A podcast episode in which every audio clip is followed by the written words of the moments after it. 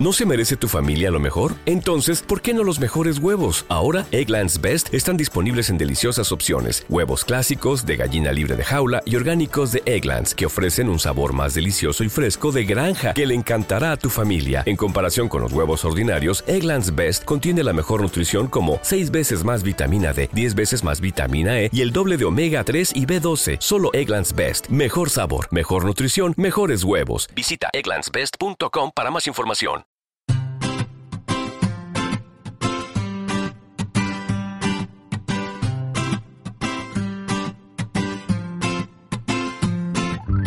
Bienvenidos al capítulo 5 de Perspectiva, un podcast de estrategia empresarial donde analizaremos desde ese punto de vista las decisiones y estrategias de las empresas tecnológicas más punteras. También de aquellas que sin tener esa dimensión o estar tan relacionadas con la tecnología nos sorprenden con sus acertadas decisiones. Yo soy David Isasi y hoy es 20 de febrero de 2016. ¡Comenzamos!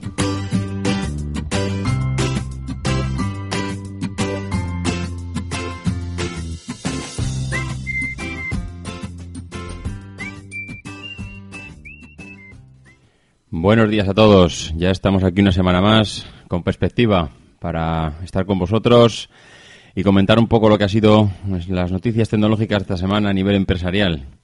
La verdad es que ha sido una semana, es una semana movidita. Yo de estas semanas que piensas que no va a haber grandes noticias para comentar. Y, precisamente ayer viernes cuando, cuando me sentaba para ver un poco los temas y, revisar lo que, lo que había pasado durante toda la semana, la verdad es que me sorprendía porque tuve que empezar a eliminar cosas porque si no el, podcast iba a ser iba a ser eterno, ¿no? Y, hay algunas noticias que realmente es una pena no comentar porque, porque bueno, hay veces que piensa, bueno, pues ya lo comentaré la semana que viene.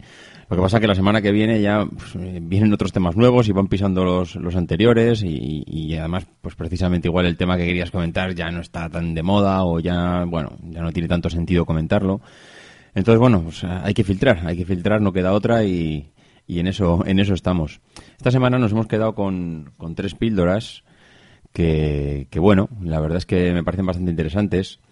Y bueno, vamos a entrar ya de lleno con la primera de ellas, que se trata de Uber. Uber, eh, sabéis que es esa empresa que estuvo tan en, boca de la gente, en los medios de comunicación el año pasado, por el tema de, de la polémica que se creó pues con, con las empresas de taxis y con las empresas de, de transporte porque bueno, se trata de una empresa que pone, eh, digamos, eh, en comunicación a, los diferentes usuarios, al usuario final, para ahorrarles un dinero y compartir, compartir medio de transporte, ¿no?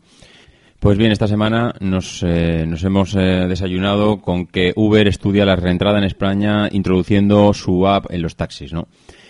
Ya en diciembre del 2014, ya recordaréis que quedó prohibida toda su actividad mm, y bueno, la, multinacional por lo que parece ser, pues ha seguido teniendo puestos sus ojos en España, ¿no?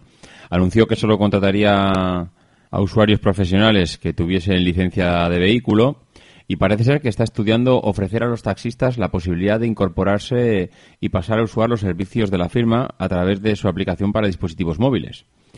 Eh, la, bueno, en la capital británica, en Londres, los taxistas ya pueden retirar las señales distintivas de su actividad y, de hecho, bueno, pues, eh, pueden retirar el, típico cartel que tienen en el techo los taxis, el taxímetro también y pasar a operar como un coche de Uber activando su cuenta en la, aplicación, ¿no? Eh, lo que está claro es que Uber es un ejemplo clarísimo de constancia e innovación. ellos han probado una estrategia para entrar en un país, esa estrategia no les ha funcionado y han seguido dándole vueltas a la tuerca hasta conseguir que la cosa encaje, ¿no? Y bueno, realmente todavía no sabemos si va a encajar, pero lo que sí que está claro es que están intentando atacar por otro lado, ¿no? Cualquier otro hubiese, bueno, hubiese ya abandonado su estrategia, hubiese dicho que, bueno, hasta aquí hemos llegado, si no cuento con el beneplácito de las autoridades del país, pues ¿para qué? ¿Para qué voy a entrar? ¿Para qué me voy a volver loco si, si no voy a, si no voy a conseguir llegar a ningún, a, a ningún buen puerto, ¿no? Pues ellos no. Eh, ellos están eh, ahora mismo redirigiendo toda su estrategia hacia, bueno, hacia los taxistas, porque fueron el primer y yo diría que casi único escollo que tuvieron eh, cuando se intentaron implantar la primera vez. tuvieron una, un muro frontal contra, contra el que se chocaron, porque al final la presión que hubo en el sector del taxi pues fue bastante importante. Y bueno, ahora parece ser que lo que quieren es contar con ellos, ¿no? Contar con ellos y ofrecerles esta, esta fuente de ingresos para así de esta manera, pues bueno, intentar evitar ese escollo que hubo en la anterior ocasión y, bueno, seguir hacia adelante, ¿no? Eh, lo cual me recuerda a una columna de, Enrique Dans, que seguramente pues, pues, escribió hace más de un año, en la que comentaba que resistirse al avance que supone la revolución en el transporte de personas, basándose en las nuevas tecnologías, era ponerle puertas al campo, ¿no? Y realmente es así. Realmente, eh, por mucho que intentemos resistirnos, yo creo que las nuevas tecnologías, la forma de comunicarnos las personas ha venido para cambiar muchas cosas y una de ellas va a ser el transporte y las comunicaciones. Es cierto que hasta ahora, pues empresas como Uber lo han tenido difícil para implantarse. También es cierto que depende del tipo de país donde han conseguido llegar pero eh, vamos, mm, es cuestión de tiempo que acaben implantándose de una manera u otra con los taxistas o sin ellos para, para quedarse y para hacer más fácil la comunicación y el transporte de personas. Eh, simplemente puntualizar. Tanto que los taxistas han estado protestando todo este tiempo, pues podían haberse visto algún tipo de iniciativa, ¿no? No se les ha visto proponer nada nuevo durante todo este tiempo y lo que está claro es que o te mueves o te mueven. Como segunda píldora de, hoy, eh, traemos a PayPal, ¿no? PayPal ya habéis podido ver en vuestros dispositivos móviles, que si habéis, lo tenéis en lo tenéis en actualizaciones automáticas, pues se habrá actualizado vuestra aplicación de PayPal. Y, la verdad es que si habéis tenido la oportunidad de entrar a cacharrear un poco en la aplicación, pues eh, os habéis dado cuenta que no es una actualización normal, que ha cambiado muchas cosas y, la verdad es que PayPal es otra de las empresas que siguen dándole vueltas mm, día tras día a su aplicación, a su forma de, conseguir dinero. Han hecho múltiples movimientos durante todos estos años. Yo creo que hasta podríamos dedicarle algún podcast a, PayPal. Y, en este caso, la, actualización que ha llegado, eh, bueno, pues yo creo que ha llegado para intentar conseguir, como decía Emilio ayer en el su Daily, para intentar conseguir mm, meterse, introducirse en, todo lo que es los micropagos, ¿no? Ha hecho dos movimientos de cara a, bueno, a ofrecer mm, algo nuevo, algo nuevo a lo que venía ofreciendo hasta ahora, para intentar cautivar un poco más al, al usuario final. Primero, renovar el software de la aplicación. Si entras en la aplicación podrás ver que no tiene nada que ver lo que había hasta ahora con lo que, con lo que tenemos actualmente en PayPal. PayPal era de esas aplicaciones que entras y es que no sabes por dónde te da el aire. No sabes por dónde te da el aire porque es complicada de usar, no tiene una interfaz intuitiva, no lo han puesto fácil, eh, son realmente... Eh, o es complicado llegar a, pagar a una persona porque no, no tienes muy claro realmente lo que estás haciendo. Y PayPal se ha dado cuenta que, bueno, pues que, o, o, cambia o vienen pegando muy fuerte diferentes aplicaciones y que de cara al usuario final, y de hecho están muchas de ellas enfocadas a, usuarios, mm, pues usuarios mayores, ¿no? Usuarios que mm, no quieren complicaciones, que necesitan un botón muy claro para enviar dinero, coger dinero y que no les vuelvan locos con eh, configuraciones miles y cuentas bancarias, etcétera, ¿no? Y en ese sentido, pues eh, PayPal lo que ha hecho es eso, ha renovado su interfaz de aplicación y lo ha puesto muy, muy sencillo. Y por otro lado, eh, lo que para mí, y, ahí coincido con, con Emilio, lo que hace es eh, reenfocarse y orientar el target todavía muchísimo más al micropago. Antes podía quedarse un poco en el aire hacia dónde se estaba dirigiendo, hacia grandes pagos, pequeños pagos, pero yo creo que con el nuevo interfaz de usuario cada vez más intentan diferenciarse de lo que son las grandes cuentas, las grandes transacciones, que ellos no son multinacionales bancarias, pero con lo que sí que son es facilitadores del cambio de dinero de manos, ¿no?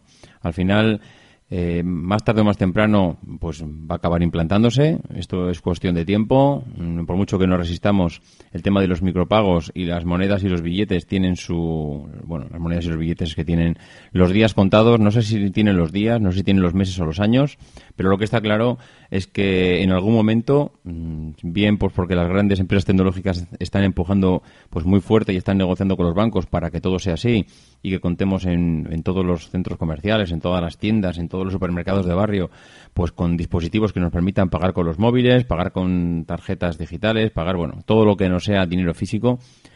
Eh, en un momento dado esto va a implantarse y, bueno, evidentemente PayPal se ha dado cuenta que se tiene que anticipar, ¿no? Si no te anticipas a estos movimientos, para cuando quieras moverte puede ser demasiado tarde.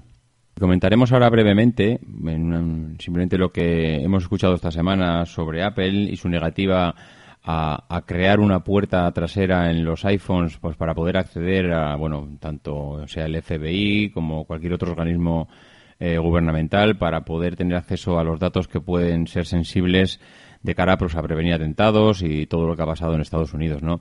Simplemente yo quería hacer el comentario, un breve comentario sobre esta noticia, y es que hace dos tres años que Apple está enfatizando que no le interesan los datos de, sus usuarios porque bueno eh, ya no hace negocio con esos datos sino que todo lo contrario defiende la privacidad y defiende que no nadie tiene derecho a bueno a inmiscuirse dentro de los datos personales de, los demás no eh, esto para mí lejos de ser simplemente una posición de la empresa lo que hace es formar parte de una estrategia para diferenciarse de Google y dañar a Google, si cabe, aún más eh, por el tema del uso de los datos y, el negocio que hace Google con todos los datos que usa nuestros, ¿no? Cuando usamos sus aplicaciones, todo lo que recoge para luego ofrecernos publicidad, ¿no?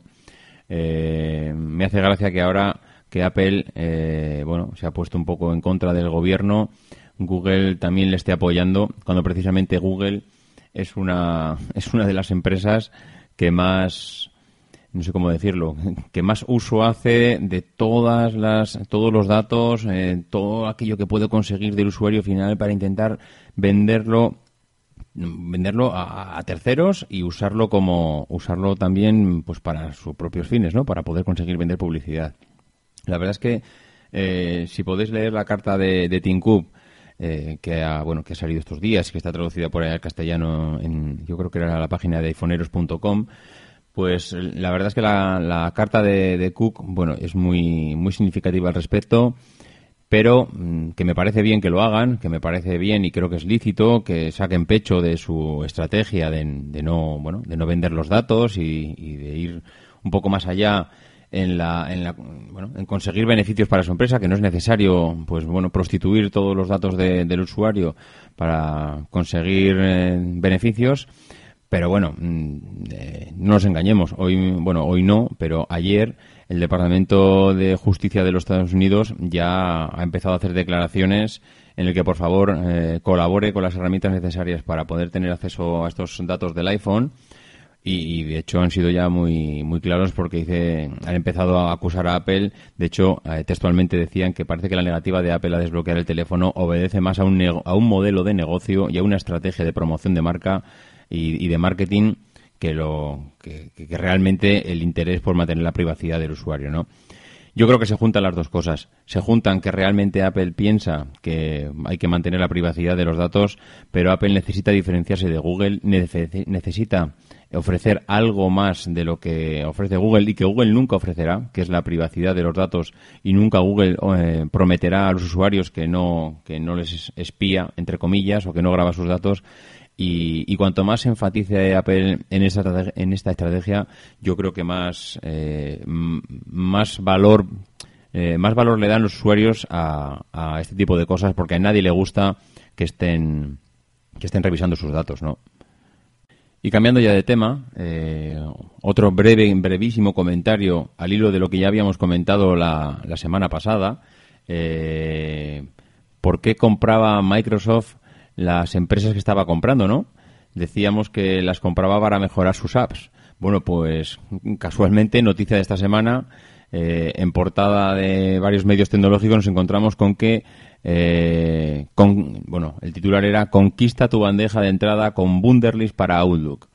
Pues lo que comentábamos la, la semana pasada, ¿no? La semana pasada o la anterior, ya no lo recuerdo, que al final lo que está haciendo Microsoft es conseguir, mm, bueno, está comprando pequeñas empresas para eh, potenciar sus aplicaciones, bien sea en el escritorio, bien sea en, los smartphones, y este, bueno, pues es, es, un ejemplo más de que eh, Microsoft compró Wunderlist, hasta ahora no estaba haciendo grandes cosas con él, pero poco a poco vamos viendo eh, esas pequeñas pinceladas de las empresas que ha comprado dentro de sus aplicaciones que le dan un toque diferente a los demás, que se diferencian del resto y que le dan ese valor añadido que muchas veces es, es, que es difícil ver en, el resto. Y un pequeño toque hace que el usuario se decante por una aplicación o por la otra, porque le hace las cosas más fáciles, porque necesita que esté eso para su trabajo, para su día a día. Y, Microsoft, la verdad es que pues vemos que está, que está apostando fuente por ello, ¿no? Y otra de las noticias de la semana, que la verdad es que bueno me sorprendió me sorprendió porque no, no ha tenido gran repercusión o no me ha o no me ha dado la sensación de verlo en ningún sitio y es que eh, Bayo está cerca de conseguir una, una alianza tecnológica con Toshiba y Fujitsu para crear una enorme empresa japonesa para competir en el mercado de los PCs. Recordamos todos que, que bueno, el, el, mundo del PC, todos recordamos las frases que hemos podido ver en todos los medios de comunicación de que estamos en la era post-PC y que las ventas de PC están cayendo mes tras mes y año tras año, que bueno, cada vez está todo más focalizado a la, telefonía móvil y a la movilidad.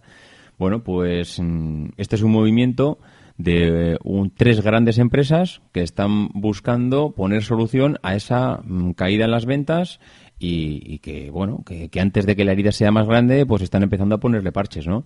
Y uno de los parches es juntarse y crear una grande empresa que, bueno, que compita en el mercado con las otras grandes multinacionales, ¿no? ¿Qué motiva a, estas tres empresas a juntarse? Pues, eh, pues motiva a conseguir grandes cosas, ¿no? Primero, compartir estrategias. No es lo mismo mm, ver las cosas desde tu punto de vista que contar con tres monstruos de que cada uno tiene su ángulo de visión y, ve las cosas de una determinada manera, principalmente porque, bueno, también recibe información de fuentes diferentes, ¿no? Por otro lado, también puedes controlar el mercado. Evidentemente, mm, cuanto más grande seas, mm, más músculo tienes para, para controlar un mercado que ya de por sí empieza a ser muy complicado competir y que necesitas dotarse dotarte de armas pues para, para estar en el día a día, ¿no? aprovechas sinergias, aprovechas la sinergia tuya y aprovechas la sinergia de, tus otros eh, partners y, bueno, y en este sentido pues eh, eh, no estás hablando de un partner cualquiera, ¿no? Estás hablando de, de Bayo, Toshiba y Fujitsu, que, que bueno, que el, conocimiento que tienen estas empresas del sector es, es, enorme, ¿no? Por otro lado, compartes plantas productivas y proveedores, con lo cual pues consigues... What if you could have a career where the opportunities are as vast as our nation, where it's not about mission statements, but a shared mission. At U.S. Customs and Border Protection, we go beyond to protect more than borders from ship to shore, air to ground. Cities to local communities, CBP agents and officers are keeping people safe. Join U.S. Customs and Border Protection and go beyond for something far greater than yourself. Learn more at cbp.gov/careers. En Sherwin Williams somos tu compa, tu pana, tu socio, pero sobre todo somos tu aliado, con más de 6.000 representantes para atenderte en tu idioma y beneficios para contratistas que encontrarás en aliadopro.com. En Sherwin Williams somos el aliado del PRO. Llegar a mejores acuerdos de compras con unos rapeles de descuento muchísimo más beneficiosos y que, bueno, que te ayudan a reducir todavía más tus costes, pues para reducir el coste del precio final del producto y que en este sentido pues claro, mm, si estás muchas veces dándote eh, de palos con tu competidor en la estantería de un centro comercial para conseguir que tu producto sea 20 euros más barato que el de la competencia, esos 20 euros, pues hombre, no parecen vitales en un principio, pero muchas veces son clave pues para que la persona que está delante de la estantería y tiene que comprarse un PC pues pueda decantarse por uno por otro por uno por otro perdón y que hay veces que, que porque 20 euros son la, son la decisión, ¿no? Porque ves las características son iguales y dices, mira, pues ante marcas similares y características similares, pues me decantó por el más barato. Entonces, parece una tontería, pero es importante reducir costes y al final estos, estas uniones eh, favorecen, lo favorecen, ¿no?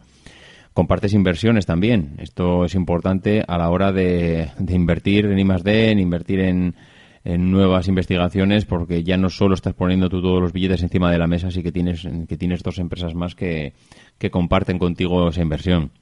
Y por otro lado también compartes canales de comercialización. Mm, tú tienes tus distribuidores, tienes tus tiendas, pero por otro lado vas a empezar a contar con las tiendas de los demás, con lo cual si antes vendías en 10 tiendas, ahora igual vas a empezar a vender en 80 tiendas, con lo cual eh, evidentemente, pues, pues bueno, todo, todo favorece, todo ayuda. Estos acuerdos eh, no son muy habituales, que tres grandes empresas como estas puedan, puedan fusionarse. No sé hasta qué punto se fusionarán por completo o llegarán a algún acuerdo pues para, para ser todavía más grandes de lo que son, ¿no? Estaremos atentos a ver un poco cómo avanza esta noticia porque realmente me ha parecido bastante interesante. Bueno, ya con esto eh, vamos a dejar las píldoras de la semana y vamos a ir entrando en lo que es el tema del día. Y la empresa de la empresa del día es Tesla. Tesla eh, es una de esas empresas que surge cada cierto tiempo y que lo que hace es remover, un, remover perdón, los cimientos de, de, ese negocio en el que se está instalando porque empieza a hacer las cosas de forma diferente, ¿no? La verdad es que Tesla, mm, yo creo que, bueno, de una manera o de otra, recordaréis que, bueno, han ido saliendo noticias, muchas veces relacionadas con las partes más tecnológicas, unas partes, unas veces eh, más relacionadas con el sector de la automoción, otras veces porque ha presentado una batería para el hogar. La verdad es que Tesla lleva dos años muy en boca de los medios de comunicación y, y es por algo, ¿eh? La verdad es que Tesla está demostrando ser una empresa capaz de, de muy poco tiempo estar en lo más alto y está cambiando las cosas en el sector de la automoción. ¿eh? Eh, muchas empresas precisamente porque son históricas les cuesta una inmensidad cambiar las estrategias bien pues porque la dirección que ha tomado eh, les hace complicado virar hacia otro lado, porque toman decisiones y hacen inversiones en, personas con un perfil determinado, compran máquinas con unos plazos de amortización muy largos y luego esto al final acaba hipotecando las decisiones que hay que tomar. Y, no es fácil cuando un consejo de administración decide encaminarse o encaminar su empresa hacia un lugar determinado. Eh, luego decir, oye, mira, mm, que hemos dicho que vamos hacia el norte, pues no, ahora vamos hacia el sur es, es imposible muchas veces ir hacia el sur, porque es que tienes toda tu empresa focalizada en ir hacia el norte y no puedes cambiar. Eh, evidentemente puedes cambiar tirando toda la basura, pero no va a haber ninguna, ningún eh, consejo de administración que te permita tirarlo toda la basura por mucho prestigio que tenga el CEO y, les diga hoy blanco y mañana negro, ¿no? Eh, bueno, pues esto no precisamente es lo que ha pasado con Tesla en el sector de la automoción, una empresa que decide que el futuro de los coches pasa por los coches eléctricos y apuesta todo a investigar en esta tecnología. Tesla se crea en el, en el año 2003 en Silicon Valley, eh, fundada precisamente para lo que es. Tesla no ha cambiado en ningún momento de rumbo. Tesla eh, decide en 2003 que se funda para eh, revolucionar el mundo de la automoción a nivel en, el punto de vista de crear coches eléctricos. Todos los coches de Tesla son coches 100% eléctricos. Y uno de sus fundadores, Elon Musk, es hoy en día el CEO de la compañía. Este hombre es considerado como el nuevo Steve Jobs y no en vano guarda muchísimas similitudes con él, ¿no? A sus 44 años ha fundado ya varias empresas, PayPal, Tesla, SpaceX, etcétera. Y, y ese etcétera no es una más, son dos o tres más. Eh, dicen que tiene un carácter, pues, pues, muy parecido al que tenía Jobs, ¿no? Un, tío que, que exige el máximo a sus trabajadores, que mm, vamos, que no le gusta que estén de vacaciones. De hecho, hay alguna anécdota por ahí en el que regaña a un empleado por coger la, la baja por paternidad. Y actualmente, pues también tiene, como tenía Jobs, un sueldo, un salario de un euro por dirigir Tesla. Y las empresas eh, que ha fundado o dirigido este hombre se caracterizan por la reinvención de los productos para reenfocarlos nuevamente para hacer algo diferente a lo conocido en la actualidad, ¿no? Eh, hablábamos antes de PayPal, que se sigue reinventando. Bueno, pues PayPal en su día mm, surgió de la reinvención del mundo del, pago online, ¿no? Bueno, pues eh, este hombre, Elon Musk, es uno de los fundadores de PayPal, con lo cual parece que lleva el tema de la innovación en la sangre, ¿no? Bueno, pues eh, fruto de la tecnología y de la investigación que hace Tesla en el mundo de las baterías, desarrollan unos coches completamente eléctricos con unas características pues, bueno, diferenciadores de lo que había habido hasta este momento, ¿no? De hecho, eh, hay dos cosas, o hay varias cosas que les diferencian de la competencia, ¿no? Y que empiezan a marcar ya pues pues iba a decir yo distancia no no ya no ya no es que Tesla empiece a empiece a desmarcarse no es que ya empieza a abrir hueco. Eh, de hecho hay varias cosas como comentábamos que, que están marcando un antes y un después no el coche que diseña Tesla el coche eléctrico recordemos ha dejado de ser un engendro como el resto de sus competidores. Tú ves los coches eléctricos de la competencia y parecen, bueno, parecen muy futuristas, parecen realmente coches eh, que vienen de otra galaxia y en cambio Tesla ha fabricado un coche eléctrico cuyo diseño es realmente muy muy similar a los coches deportivos que, vemos ahora mismo y que bueno y que se mueven pues por combustión de, gasolina o diésel y que, y que Tesla pues ha conseguido diseñar un coche similar a los deportivos y los deportivos de alta gama pero pero un coche eléctrico 100%, ¿no?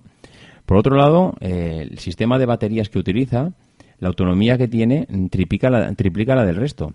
Eh, ahora mismo Tesla está rondando el modelo S, yo creo que ronda unos 400 kilómetros en autonomía, cuando si vemos a los competidores, cogemos cualquier eh, página de características de los modelos eléctricos que tiene la competencia y todos pues, rondarán entre los 100 o 150 kilómetros de autonomía sin tener que enchufar el coche, ¿no? Bueno, pues Tesla ahora mismo llega hasta los 400 kilómetros, ¿no? Para precisamente recargar los coches, Tesla ha desarrollado una red de distribución de puntos de carga por todos los países donde vende sus coches.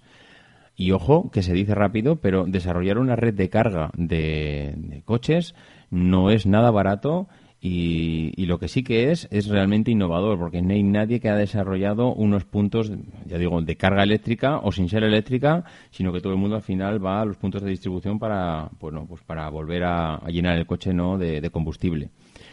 Eh, Tesla no trabaja con distribuidores, trata directamente con el cliente, lo cual a Tesla, claro, le está permitiendo controlar una red de distribución sin que nadie le haga cosas raras ni pirulas, ¿no? Al final eso es una ventaja para ellos y también es importante porque recoge la sensación del usuario, ese feeling lo tiene de primera mano, sabe lo que el cliente necesita y, y al final, pues bueno, la información es poder, ¿no?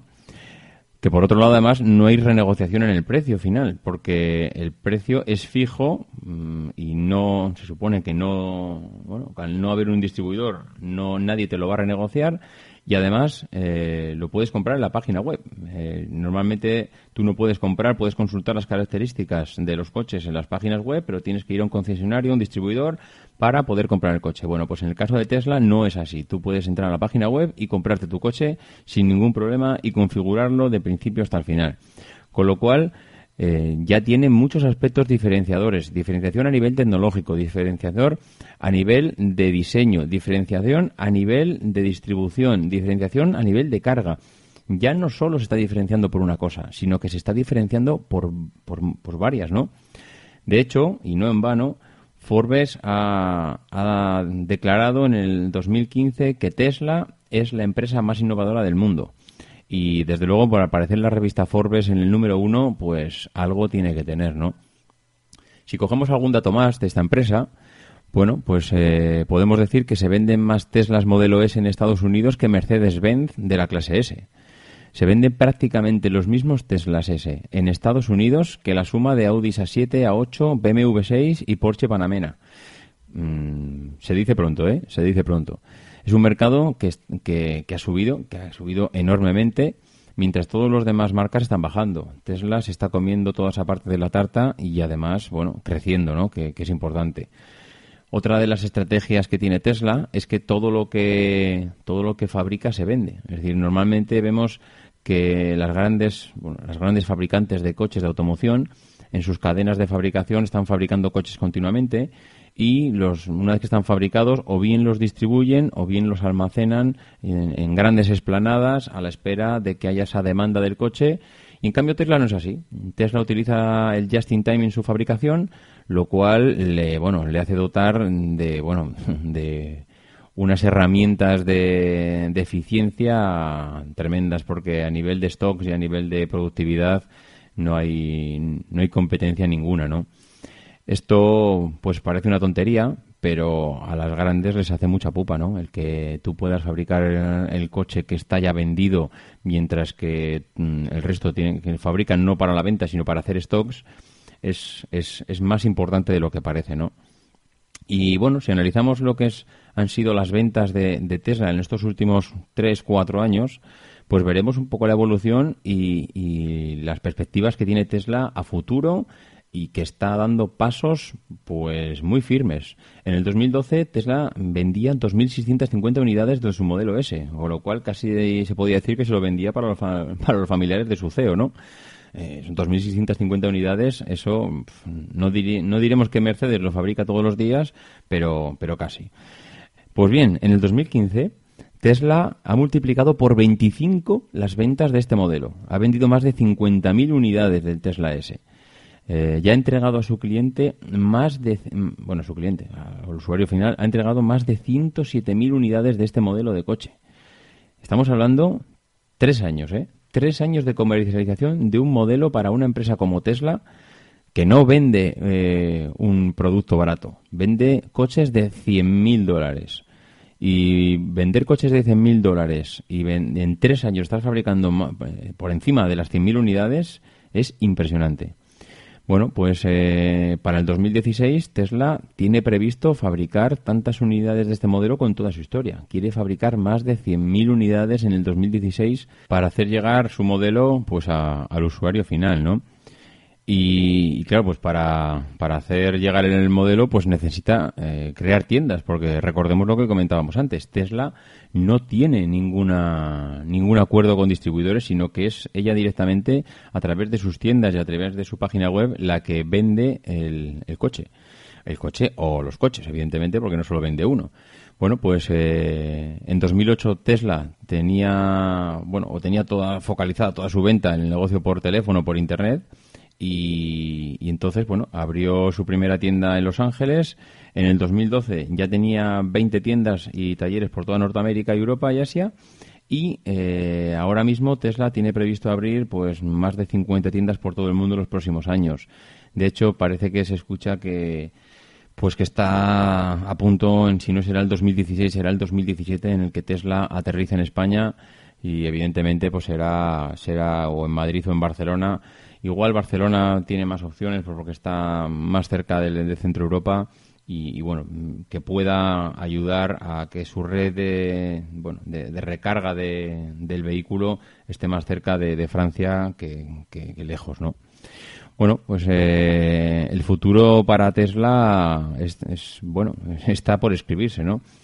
En el 2015, paradójicamente, Tesla ha dado pérdidas, pero ha dado pérdidas porque bueno está invirtiendo está invirtiendo muchísimo en su red de distribución en I D en expansión. Recordemos lo que comentábamos al principio que presentó una batería pues para para bueno eh, separar las, las casas de, de, las redes eléctricas y poder abastecerse de energías renovables y almacenarla en su en sus baterías. Y, y bueno Tesla está invirtiendo mucho en todo este sistema de baterías y en el horno pues tiene un modelo de tercera generación que será parece que el, vehículo de los usuarios de a pie, eh, de los usuarios normales, que tiene previsto vender a partir de los 35.000 dólares, de ahí para arriba, y que se producirá aproximadamente hacia el 2017, que será pues eso, en un volumen seguramente de fabricación pues muy superior al del modelo S, porque bueno, el modelo S es un modelo que, que arranca en los 100.000 dólares está al alcance de, muy, de muy poquita gente. Y bueno, pues eh, evidentemente si fabricas un modelo de 35.000, pues lo venderás mil veces mejor que, ese, ¿no? Y bueno, pues hasta aquí el análisis de, de, hoy, ¿no? La verdad es que Tesla mm, yo creo que va a dar mucho de qué hablar. Lo vamos a estar escuchando próximamente. Ya ha tenido, bueno, algunos escarceos ha tenido con, o se ha visto por ahí en los blogs, pues con Apple, ¿no? Que también está desarrollando su coche y, está viendo de qué manera mete, mete el morro en este, en este sector tan complicado como es la automoción.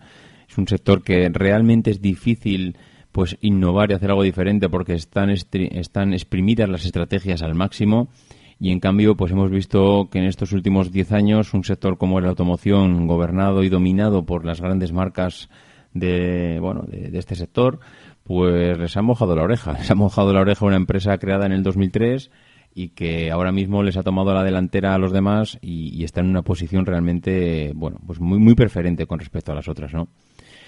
Y bueno, pues esto ha sido todo por hoy. Antes de despedirme, me gustaría animaros pues a puntuar el podcast en iTunes, que para intentar ganar algo de visibilidad en la plataforma, a ver si alguno de vosotros pues eh, consigue dedicarle tres minutos a entrar en iTunes y, valorar el podcast. Y ya como todas las semanas, pues para cualquier duda, sugerencia o comentario, podéis hacerlo a mi mail, davidcisasi.mac.com o por Twitter a arroba maxatiné. Y bueno, nos escuchamos la semana que viene. Y no dejéis de intentar ser uno de esos locos que haces lo imposible por cambiar el mundo. Because the people who are crazy enough to think they can change the world are the ones who do.